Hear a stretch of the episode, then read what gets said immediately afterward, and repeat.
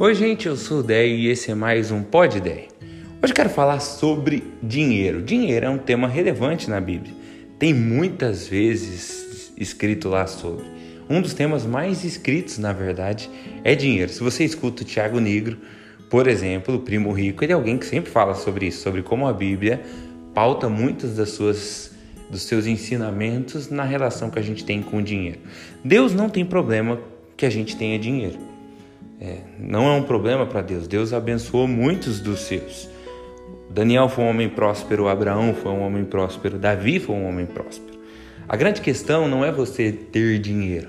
A grande questão é que o dinheiro não te tenha. Porque uma coisa é você ser abençoado, entender que isso é só um recurso, inclusive ser um canal de bênção de Deus para outras pessoas. Outra coisa é você viver refém do seu próprio padrão de vida e não ter nem tempo para buscar a Deus como deveria, porque está sempre preocupado com os recursos porque isso vira uma coisa tão relevante na sua vida que você nem consegue mais confiar que Deus irá suprir as suas necessidades. Não sei se você lembra daquela música do Frejá, inspirada num poema belíssimo de Vitor Hugo, que diz um trecho assim: Eu desejo que você ganhe dinheiro, pois é preciso viver também, e que você diga a ele, pelo menos uma vez, quem é mesmo o dono de quem.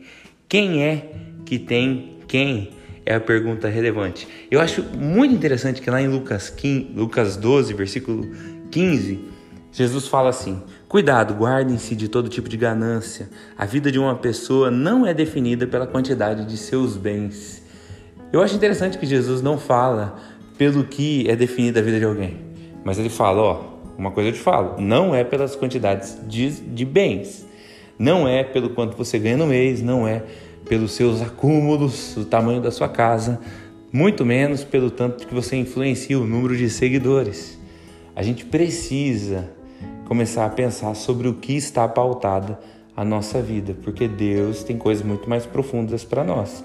Deus tem um propósito para nós, uma missão. Deus tem pessoas para nós, gente que Ele colocou ao nosso redor para que a gente ame intensamente e faça diferença na vida dessas pessoas, as que estão sempre e as que só estão de passagem mas que a gente não caia no erro de estar tão focado no recurso e esquecermos do que o recurso serve para.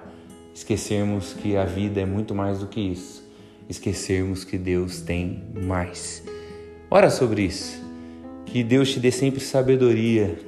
Claro que eu, eu peço que Deus te abençoe. Espero que você seja muito próspero e eu também quero ser. Mas muito mais do que isso, eu espero que você seja uma bênção nas mãos de Deus e eu quero ser também, porque assim seremos felizes de verdade. Deus te abençoe. Até amanhã.